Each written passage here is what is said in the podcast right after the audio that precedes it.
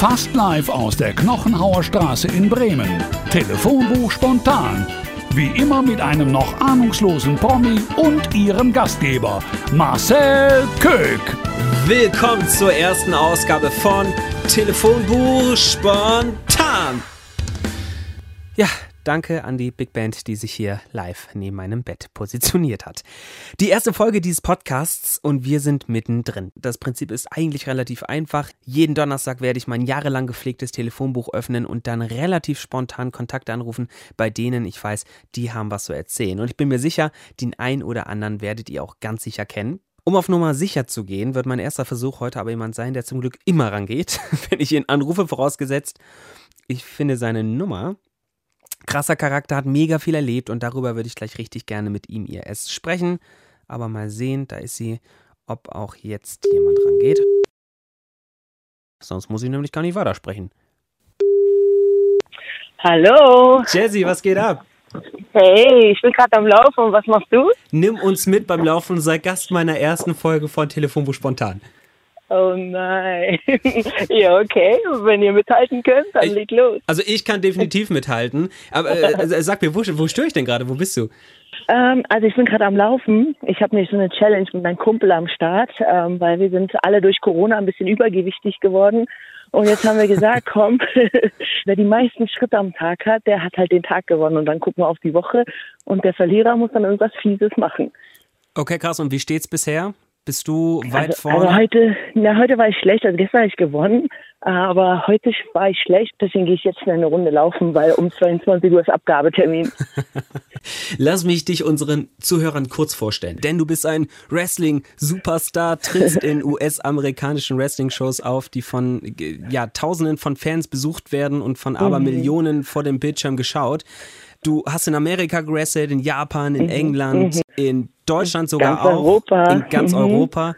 Aber Europa ist nicht der Grund, weshalb du heute mein Gast bist, sondern vielmehr, dass du so eine krasse Geschichte hinter dir hast, welche im Grunde genommen von einer Frau handelt, die ja, seitdem sie klein ist, unbedingt ins Wrestling-Geschäft einsteigen will, sich mit auch mit viel harter Arbeit bis zur weltgrößten Wrestling-Liga dann hocharbeitet Aha. und damit das Vorbild tausender Frauen wird, aber vor allem auch von einer Frau, die ihre biologische Mutter bis heute nicht kennt, die im Heim aufgewachsen ist und mit sechs Jahren von einer Familie adoptiert wurde, die sie aber sehr bald wieder verstoßen wird. Hollywood hätte das so nicht besser schreiben können. Was mich immer interessiert, dieser Moment, der im Nachhinein das komplette Leben verändert hat. Gab es das auch bei dir? Also der Moment, da wo du so das erste Mal mit Wrestling in Berührung gekommen bist? Ja, also die erste Berührung mit dem Wrestling war mit zehn Jahren. Und zwar ähm, sind wir dann umgezogen, ohne Vorankündigung. Unsere Eltern haben immer alle Entscheidungen selber getroffen. Und ich hatte drei Brüder in der neuen Familie.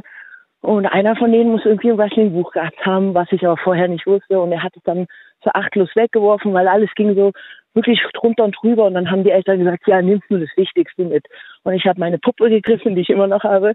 Und, äh, und dann sehe ich halt da am Boden dieses goldene Wrestling-Buch. Und das war halt wirklich der erste Punkt, wo ich sage, okay, da habe ich halt eine neue Welt entdeckt. Und ich glaube, dadurch, dass halt meine eigene so dunkel war, bin ich extrem tief gefallen und mich hat es halt nie losgelassen. Ich wollte dann immer selber halt in der Szene was haben, also mitmachen. Aber mit, also gehen wir nochmal zurück. Also mit zehn, ja. Jahren, mit zehn Jahren zu sagen, man will Wrestlerin werden, irgendwie kann man ja vergleichen mit, äh, was weiß ich, wenn ich jetzt mit zehn Jahren meinem Vater gesagt hätte, ich möchte gern Feuerwehrmann werden oder sowas. Ja, ja, Aber du bist älter geworden, hast irgendwie auch immer mhm. wieder gesagt, du willst Wrestlerin werden und dein Wunsch hat sich nicht geändert, aber was sich mhm. verändert hat, ist dann irgendwie dann das Verhältnis zur Familie. Also das wurde dann irgendwie eher noch schlechter als besser, oder? Ja, also und ja, ich hatte immer so geträumt, dass ich halt, weißt du, so die Frau bin, die so Selbstbewusstsein hat und den starken Jungs, wo die Regeln sind. Mhm. Und ich habe das auch immer in der Schule dann in so, ja, sagt man so Aufsätzen geschrieben. Und ich weiß auch, ich habe immer geträumt, wenn es an der Tür geklopft hat, habe ich immer so gehofft, dass Hulk Hogan reinkommt und mich abholt, weißt du. das ist total doof eigentlich. Bis heute um, hoffe ich ähm. noch, dass Hagrid mich abholt und mich mit nach Hogwarts nimmt. Das ist leider auch noch nie genau. passiert. Genau. hey, träumen darf man. Ja, ist so. Und mit 16 ähm, habe ich halt was ganz Schreckliches erlebt. Ich wurde halt überfallen von fünf Männern und wurde halt übelst verprügelt und keine Ahnung was. Und dann bin ich halt nach Hause gegangen, Blut überströmt und meine Eltern, also meine Mutter in dem Fall war da, die hat es irgendwie, also ich glaube, dass sie eine psychische Störung hat. Das kann man, also das kann ich heute nicht nachweisen, aber ich denke, so muss es einfach gewesen sein, weil sie hat sehr ungewöhnlich darauf reagiert und sie meinte, aha, aber sie wäre doch nicht schuld und das wäre doch nicht ihre Schuld, was ja niemand gesagt hat. Und sie hat mich dann rausgeschmissen, also auf die Straße geschmissen. Na, also na, na, nachdem das passiert ist, nach diesem Ereignis, genau. hat sie dich dann rausgeschmissen sozusagen? Also nicht direkt sofort, aber dann so eine Woche später, nachdem ich halt wirklich jeden Tag geweint Ach, habe, weil tut mir leid, weil ich habe Schmerzen und mir ist das gerade passiert, weißt du.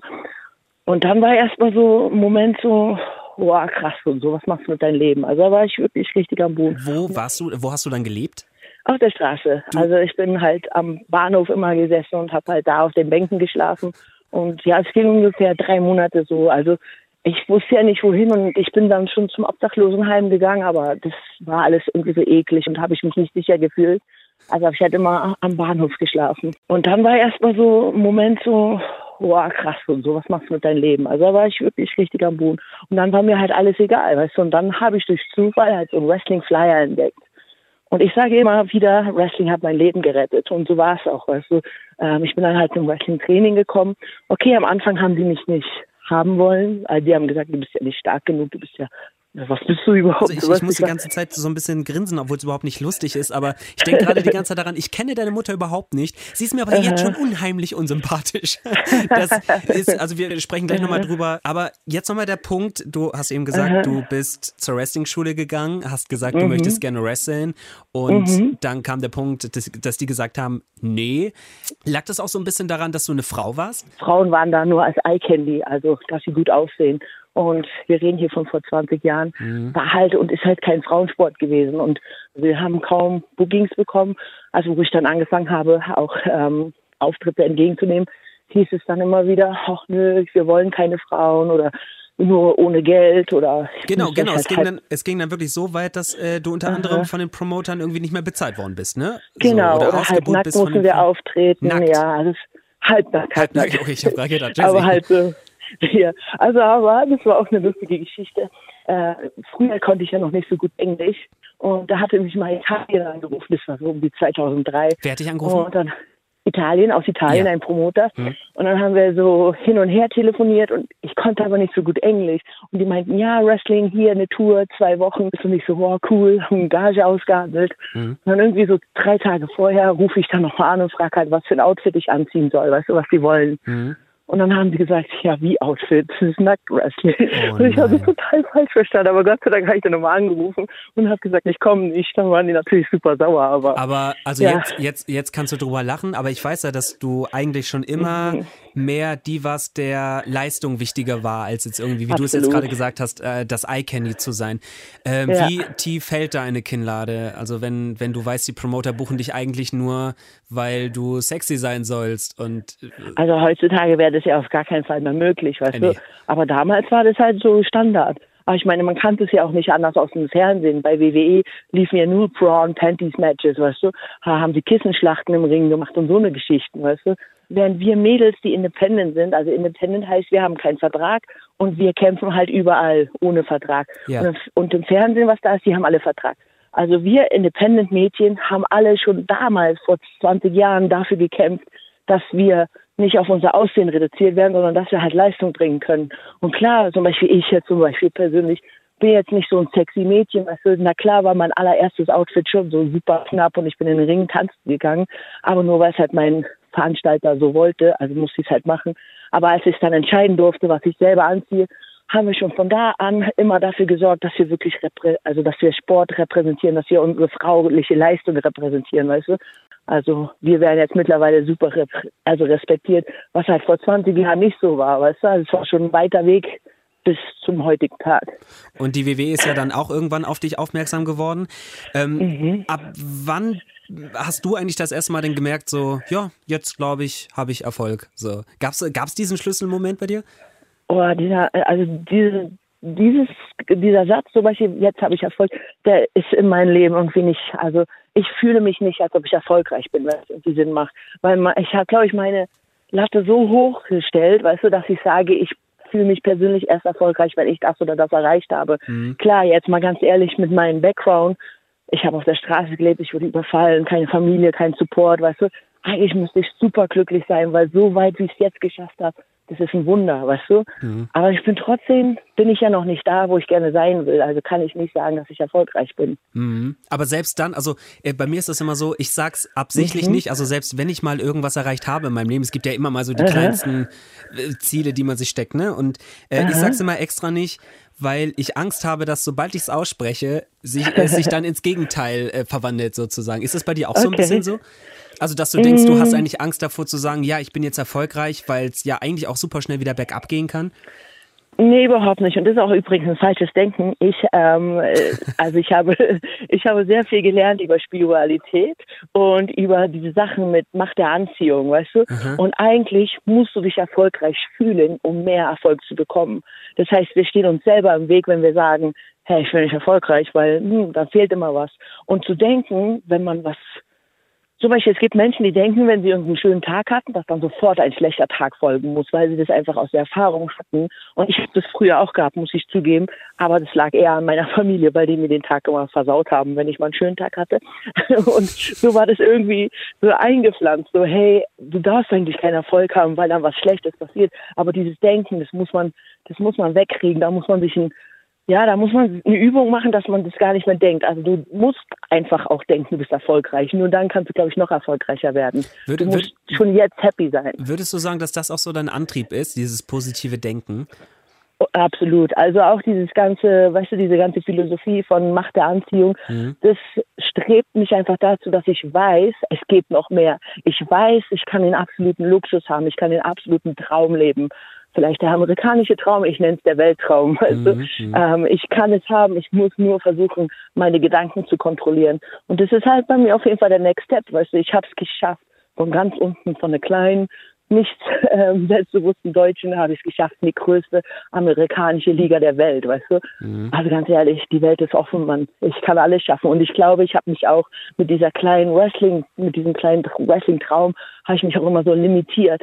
Und jetzt, wo ich ja ein bisschen das Wrestling aufhöre, also als aktiver Wrestler, weil erstens bin ich halt schon recht alt und ich will halt auch was Neues gerne haben, sehe ich halt, dass es eigentlich noch viel, viel mehr gibt, als nur es in einem Ring steigen. Weißt du, also mittlerweile habe ich, muss ich auch sagen, so ein bisschen das Gefühl, dass du dich so ein wenig auf deine Zeit nach dem Wrestling vorbereitest. Also klar, Wrestling kann man ja auch nicht mehr mit 90 machen, mhm. aber was mir beispielsweise auffällt, ich rufe dich an, du bist ganz nebenbei mit Udo Lindenberg auf Tournee, äh, drehst äh, für Pro7, hast jetzt auch einfach mal deine eigene Wrestling-Promotion ins Leben gerufen, hast dich aber statt für eine Halle mit 10.000 Fans für ein exklusiv vergleichsweise kuscheliges Theater mit 800 Sitzplätzen entschieden. Weißt du, ich frage mich, wie kam der Gedanke und wie lässt sich Theater mit Wrestling verbinden? Okay, aber erstmal sagst du, kuscheliges Theater mit 800 Leuten, also das ist schon sehr ja, hoch. Vergleichsweise. Ja, aber in Deutschland zum Beispiel, leider, leider, haben wir halt, wenn wir so Independent-Shows machen, vielleicht ja 100 bis 200 Leute das in den Hallen. Also habe ich schon sehr hochgegriffen, aber ich bin halt ein bisschen größenwahnsinnig und ich glaube halt jetzt mittlerweile an mich. War ja nicht immer so, aber mittlerweile glaube ich halt an mich und meinen Erfolg. Und ich glaube auch, dass ich halt mit meiner Leidenschaft, die ich für diesen Sport habe, dass ich es schaffe, das rüberzubringen. Und immer wenn ich so Interviews führe mit Zeitungen, dann sind die selber so begeistert und unterstützen mich halt. Und ja, also mein Ziel ist es halt, halt auch was anderes zu bieten, weil Wrestling-Shows haben wir hier ganz, ganz viele in Deutschland. Das wissen viele Leute gar nicht. Aber wir haben über 50 verschiedene, ja, wie sagt man, Vereine, ja. die regelmäßige Shows machen hier in ganz Deutschland. Also kannst eigentlich jedes Wochenende kannst zu irgendeiner Wrestling-Show gehen aber die haben halt alle dasselbe Konzept. Der Ring ist in der Mitte, irgendwelche Hampelmänner stehen da im Ring und kämpfen ein bisschen. Und bei dir Aber ist es nicht was so. ich halt bei mir ist es ein bisschen anders. Mein Ring wird auf der Bühne stehen und wird ein bisschen wie ein Musical sein. Also es wird totale Unterhaltung sein. Ich habe Sänger da, ich habe Tänzer da und meine Wrestler werden halt wirklich so wie in den 80er Jahren so richtig ausgefallene, ja, so Charaktere haben. Es wird einen Clown geben, es wird einen Psychopathen geben. Also richtig verschiedene junge Leute, die wirklich dafür sorgen, dass du drei Stunden lang mal wirklich deinen Alltag vergisst, dass du Corona vergisst, dass du Rassen, äh, Rassismus vergisst, weißt du, dass du einfach mal eine schöne Zeit wieder hast, weil ich finde, das müssen wir einfach zurückholen. Ich bin ja dafür, wie gesagt, Spiritualität, ich bin ja dafür, dass wir eine Good Vibration brauchen. Und das will ich einfach schaffen, weißt du, die drei Stunden lang, dass die Leute einfach gute Laune haben, dass sie nach Hause gehen und sich einfach gut unterhalten fühlen. Und ich denke, das kann ich schaffen. Und 5. Dezember ist meine hoffentlich erste Show. Ich habe ganz viel Motivation und ich hoffe, das klappt alles ganz gut diesmal. Das bedeutet, das ist äh, eigentlich eine ja, Show für die ganze Familie, so hört es sich auf jeden Fall an. Ja, ja, das ist mir auch wichtig. Ähm, ich, ich hasse es und irgendwie ist es so total normal geworden in der Welt, dass die Leute so viele Schimpfwörter benutzen ich mag es nicht, ich weiß nicht, ich habe was gegen Schimpfwörter. Ich benutze die in meinem privaten Gebrauch eigentlich sehr selten. Ist eigentlich, ich bin mal richtig sauer. Aber irgendwie so auch im Fernsehen, so bei Pro7, jetzt habe ich Dings da angeguckt, dieses Schlag den Star und dann haben die sehr, sehr viel dieses F-Wort genutzt und ich mag es nicht. Also meine Show wird auf jeden Fall oder mein Produkt, was ich an den Mann bringen will, wird auf jeden Fall familienfreundlich. Super. Also 5.12. in Balingen. Tickets gibt's unter easyticket.de. Weitere Infos unter seriusentertainment.de. Sei das auch mal gesagt. Aber Jesse, ich muss jetzt noch mal kurz zurückkommen darauf, ähm, was du eigentlich gerade alles so am Start hast. Du warst ja unter anderem auch an einer äh, Dating-Show beteiligt oder in einer Dating-Show mhm. zu bewundern, ähm, in der du deinen persönlichen Mr. Right gesucht hast. Aber und das ist, glaube ich, die meistgestellteste Frage auf deinem Instagram-Account. Und auch wenn es eigentlich total egal ist, ich würde deinen Fans gerne die Fragezeichen aus dem Gesicht radieren. Von wem wirst du letztlich eigentlich lieber angeschrieben? Von Frauen oder von Männern? Schau mal, natürlich, ich suche auf jeden Fall einen Mann. Ich bin nicht lesbisch, ich suche einen Mann. Aber es gibt auch ein Geheimnis, was viele Leute noch nicht so wissen und habe ich auch noch nicht so ja, in die Öffentlichkeit getragen, weil ich auch nicht weiß, wie, wie die Leute darauf reagieren. Aber ich bin asexuell. Das heißt, mich interessiert eigentlich Sex überhaupt nicht. Weder mit Männern noch mit Frauen. Und ich bin auch schon seit zehn Jahren Single. Und ja, und deswegen glaube ich, ist es auch so schwer, einen Partner zu finden. Weil natürlich, wenn du einen Partner findest, erstes Date und so, alle wollen immer nur Sex haben. Weißt du, keiner will sich mehr auf eine tiefere Ebene kennenlernen.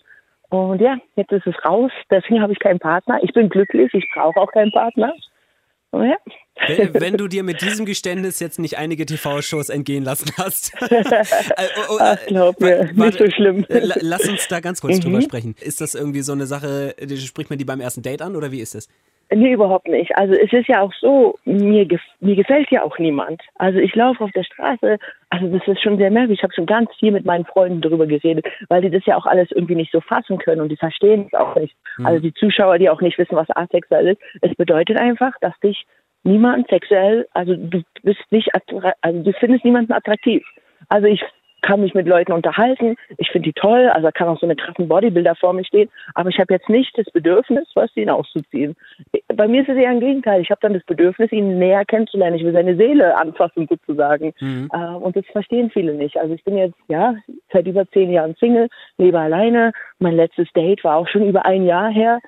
Ähm, und klar, also es ist nicht so, dass ich keinen Sex habe, aber mir bringt es nichts. Also jedes Mal bin ich total so, hm, okay, war es das jetzt so?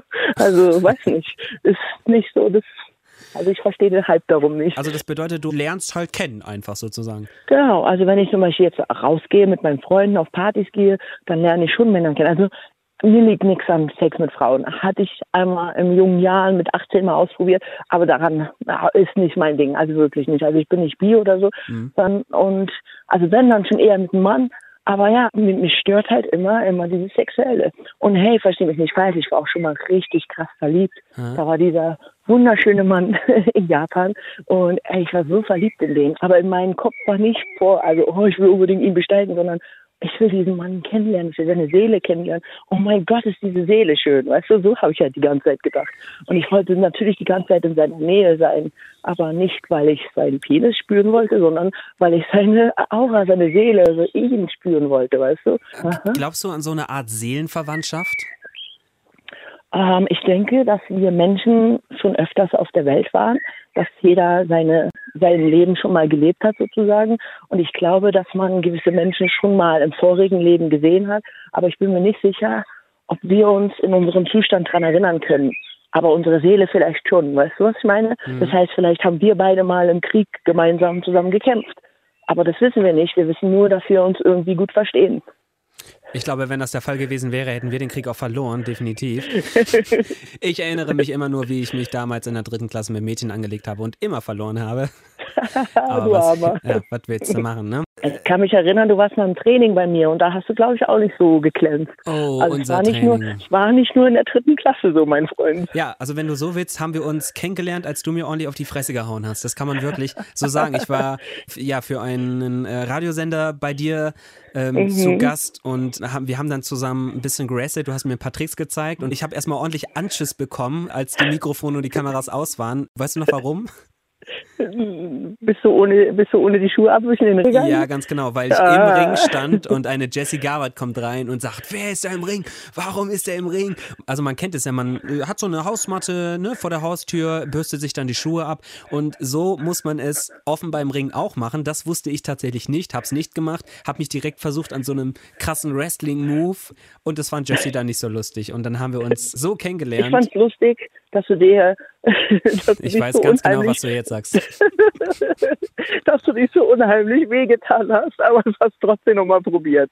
Also ich sag dir mal so, ich hatte mal so einen jungen Mann bei mir im Training und weißt du, beim Wrestling ist ja leider so, du musst ja irgendwie deine Brötchen verdienen und dementsprechend musst du manchmal auch Jungs und Mädels trainieren, wo du weißt, das macht doch gar keinen Sinn, aber du brauchst halt den, den ihre 20 Euro. du.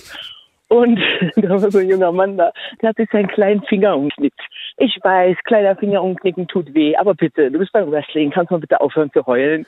Und ja, und du hast dir deine Eier eingeklemmt und bist trotzdem weiter. Jo. Das war lustig. Ich bin richtig, richtig schön breitbeinig in die Seile gesprungen. Das tat richtig weh und vor allem fragt man sich natürlich so, wie reagiert man jetzt, wenn man weiß, es sind irgendwie so, keine Ahnung, zehn Augen auf einen gerichtet, so, weil da waren Ja. natürlich auch mehrere, da war noch der Kameramann mehrere. und die Radiofrau und alle lachen und man fragt sich so, okay, das ist jetzt on air, wie reagiere ich denn jetzt eigentlich so? Aber ja, naja, tat Ja, halt weh, du- was soll ich sagen? hast, hast du gut gemeistert. Habe ich gut gemeistert, du hast dich schön kaputt gelacht. Ich habe ein paar Mal versucht, mit dir zu flirten. Hat leider nicht so funktioniert, jetzt weiß ich warum. ähm, aber wo wir jetzt gerade beim Thema Flirten sind, oh Gott, das war die schlechteste Überleitung Das war überhaupt. richtig schlecht. Das war richtig schlecht. Schlecht ist aber eine Aber- gute aber- Überleitung zum schlechtesten Anmachspruch, ähm, den du je bekommen hast. Das würde mich nämlich tatsächlich mal interessieren. Anmachspruch. Ist gut, weil ich habe tatsächlich mal für so ein, das war so ein lokales Format, habe ich auch so nach Take Me Out, habe ich dann auch so schlechte Anmachsprüche, so ein Format gemacht, den haben wir auch online gestellt tatsächlich. Okay. Da waren ein paar echt gute dabei. Echt gute oder echt schlechte? Also echt gut schlechte Also echt gut sozusagen. schlechte, Okay. genau, echt gut schlechte. Ähm, ja, aber weißt du was? Und das ist auch so faszinierend. Weißt du, mich machen tatsächlich die Leute nicht so an, weil ich glaube, dass die Angst haben, dass ich ihnen auf die Schnauze haue. Weil es nämlich dasselbe Ja. auch mit diesen, mit diesen Dickpics, weißt du, was ja gerade vor kurzem auch thematisiert worden ist bei Joko und Klaas. Ja. Und meine Kolleginnen haben auch ganz viele davon. Also wirklich, ich gehe manchmal, sage ich, hey, du darfst dein Handy mal angucken und lese mir diese ganzen Nachrichten durch, was sie da für kranke Nachrichten bekommen. Darf ich mich auf dein Gesicht setzen? Können wir mal ringen? Hier ist ein Bild von mir, weißt du? Und ich krieg sowas nicht. Also ich kriege permanent Sklavenanfragen, ob ich Sklaven brauche, ob die in meinen Keller ziehen dürfen und ob, ob ich sie verprügeln darf. Äh, sowas kriege ich halt. Ja, unglaublich. Also- ja. Aber ich glaube, ich kriege halt wirklich keine Dickpics, weil die wissen, wenn ich weiß, wo die wohnen, dass ich da vorbeigehe und denen diesen rausziehen werde, weißt du? Und ich werde die dann einmal in der Luft rumwirbeln damit. Das, äh, genau das war, das habe ich mir nämlich immer schon so gedacht. Haben Männer nicht Angst, dich anzuschreiben, ja? So, weil äh, Mhm, dein, also schon. dein, also jetzt nicht dein persönlicher Charakter, sondern so dein In-Ring-Charakter erinnert mich immer so ein bisschen an Walter aus dem Frauenknast. Ich weiß nicht, ob du das früher noch kennst. So, ja, sehr maskulin, sehr sauer, Danke. so und äh, und Ganz ehrlich, Aha. so als Typ hat man doch, na gut, es gibt natürlich diese Fetischisten, aber Ja. die, da haben doch die meisten wirklich Angst, dich anzuschreiben. Ja, also sagen wir so, immer wenn mich dann jemand angeschrieben hat und gesagt hat, er findet Alpha Female toll, den kann ich dann auch nicht ernst nehmen. Weil Alpha Female, wie du schon sagst, ist ja mein Im-Ring-Charakter. Die ist ja nicht kann man nur die hassen. die- Eigentlich kann man diesen Charakter nur eigentlich kann man hassen. die nur hassen, ja. Aber es ist tatsächlich peinlich, wenn ich dann mal zum Beispiel, ich habe mich mal auf Badu angemeldet. Wo hast du dich Und dann habe angemeldet? ich mal auf Badu so eine Single-Seite, sowas wie Tinder, weißt du? Okay. Ähm, und dann natürlich schreiben mich die Menschen an und dann erklär dir mal, was du arbeitest. Und dann sagst du, du bist Wrestlerin, dann geht's die ganze Zeit nur um Wrestling. Also ist dann langweilig, weißt du? Weil ich will ja, dass sie mich kennenlernen und nicht meinen Job. Ja. Das ist schon schwer. Ja. Aber sag mal, was hast du so für Sprüche bekommen? Du kriegst doch bestimmt auch geile Anmachsprüche, oder? Ich glaube, dass ich noch nicht die Reichweite habe. Also ich bekomme, glaube ich, Anmachsprüche nicht richtig. Ähm, aber ich kann mich beispielsweise jetzt an zwei Sachen erinnern. Die eine Sache ist gerade gestern. Da hat Mhm. Okay. mich, ich weiß gar nicht, kann ich das jetzt so sagen? Ich muss ja nicht sagen, auf welcher Plattform, aber äh, da, hat mich da, da hat mich beispielsweise ein Shit Eater 93 angeschrieben mit Hi und 10.000 Is. Ja, und dann, also man antwortet nicht, weil man ja weiß, äh, aufgrund des äh, Nutzernamens, worauf es äh, sich wahrscheinlich belaufen wird oder worauf es hinausläuft. Und das ist natürlich ja. richtig unangenehm. Oder wenn dir dann ja. auch ein anderer Nutzer äh, heißt, äh, Busfahrer Klaus, äh, der dann äh, dich fragt, moin, Marcel, komm mal, alles fit im Schritt. Das muss ja überhaupt nichts Böses heißen, aber das ist so ein Eindruck, der sich mir vermittelt. Und das ist ja. äh, dann kein mhm. Anmachspruch, aber für mich schon ein Grund, nicht zurückzuschreiben sozusagen. Ja, ich verstehe das total. Ja, aber man weiß ja auch nicht, wie man es richtig machen kann, gell? Ich meine, ich habe meine Postfach ist voll von heiß, also wo einfach nur heiß steht. Aber da antwortest du ja auch nicht drauf. Ich meine, wenn, dann kommt das schon mal ein bisschen was Kreatives. Warte, du? und da habe ich für alle, die schon immer mal ein Gespräch zu einem Promi aufbauen wollten, ohne sofort in die Fanzone-Schublade gepackt zu werden, den besten Trick. Manchmal kennt man das ja, ne? Da will man seinem Idol schreiben, ob es jetzt ein Influencer ist oder ein Fußballer oder whatever, ne? Da schreibst du ja sowas mhm. wie, oh, ich finde dich mega, du machst einen Hammerjob, bist der beste Spieler von dem und dem Verein. 60 Prozent werden diese Nachricht nie lesen. Die anderen 30 Prozent werden nicht antworten und bei 10 Prozent liegt die Wahrscheinlichkeit, dass du einfach nur Glück hast und dein Schwarm, sage ich jetzt mal, antwortet. Aber wie halte ich dieses Gespräch jetzt aufrecht? Weil eigentlich ist mein Kompliment ja damit ist ja schon alles gesagt sozusagen und äh, du bist ja. zu 100% gefanzoned. Jetzt könntest du aber einfach sagen, du schreibst statt dein normales Ich liebe dich einfach ein ganz normales Hi. Wieder wären 60% verschwendet, 30% antworten nicht und 10% werden dir vermutlich Hi zurückschreiben. Das, was du jetzt anders machst, du wartest zwei Wochen, löscht deine Nachricht und bei Instagram sieht man diese Handlung im Chat eben nicht, wenn dein Gesprächspartner seine Nachricht löscht. Mhm. Somit steht in eurem Chat jetzt nur noch sein Hi. Es wirkt, als hätte er dich angeschrieben und du antwortest jetzt mit Oh, sorry, gar nicht gesehen. Hi. Und er wird es lesen, denn du bist nicht mehr im Spam-Ordner und wird sich fragen, wer ist das? Und daraus sind schon unzählige Gespräche entstanden und man wurde ihm nicht direkt gefanzoned. Also das ja, so hast du es bei mir auch gemacht. Ich weiß, ich kann mich daran erinnern. So habe ich es bei dir auch gemacht. Ja. Und mhm. wenn es nicht funktioniert, Ausnahmen bestätigen die Regel. Ähm, so ja, heißt es. So, wir sind schon am Ende dieses Podcasts angelangt. Was? Es waren noch keine 25 es Minuten. Es waren 25 Minuten. Wir sind sogar drüber, oh, Jesse, glaubst du das? Aber trotzdem hätte ich es mir mit niemandem schöner vorgestellt als mit dir. Danke, dass du mitgemacht oh, hast. Danke, dass ich dabei sein durfte. Jetzt muss ich aber ganz schnell ganz viele Highs auf Instagram verschicken. Das, äh, mach das unbedingt und sag mir, ich, äh, ich rufe dich am besten in ein oder zwei Wochen nochmal an und dann sagst du mir nochmal, ob das geklappt hat. Auf jeden Fall. Und ihr Lieben da draußen, wenn es euch gefallen hat, streamt das Ding hier in Dauerschleife, macht den Ton aus und geht schlafen. Wir hören uns schon nächste Woche Donnerstag wieder mit einer neuen spannenden Person aus meinem Telefonbuch. Bleibt gesund, macht's gut. Tschüss. Das war Telefonbuch spontan den Podcast gibt's übrigens nicht nur hier, sondern auch auf Instagram. Schauen Sie mal vorbei, wir sehen uns dort. Hashtag lustig, Hashtag Ende.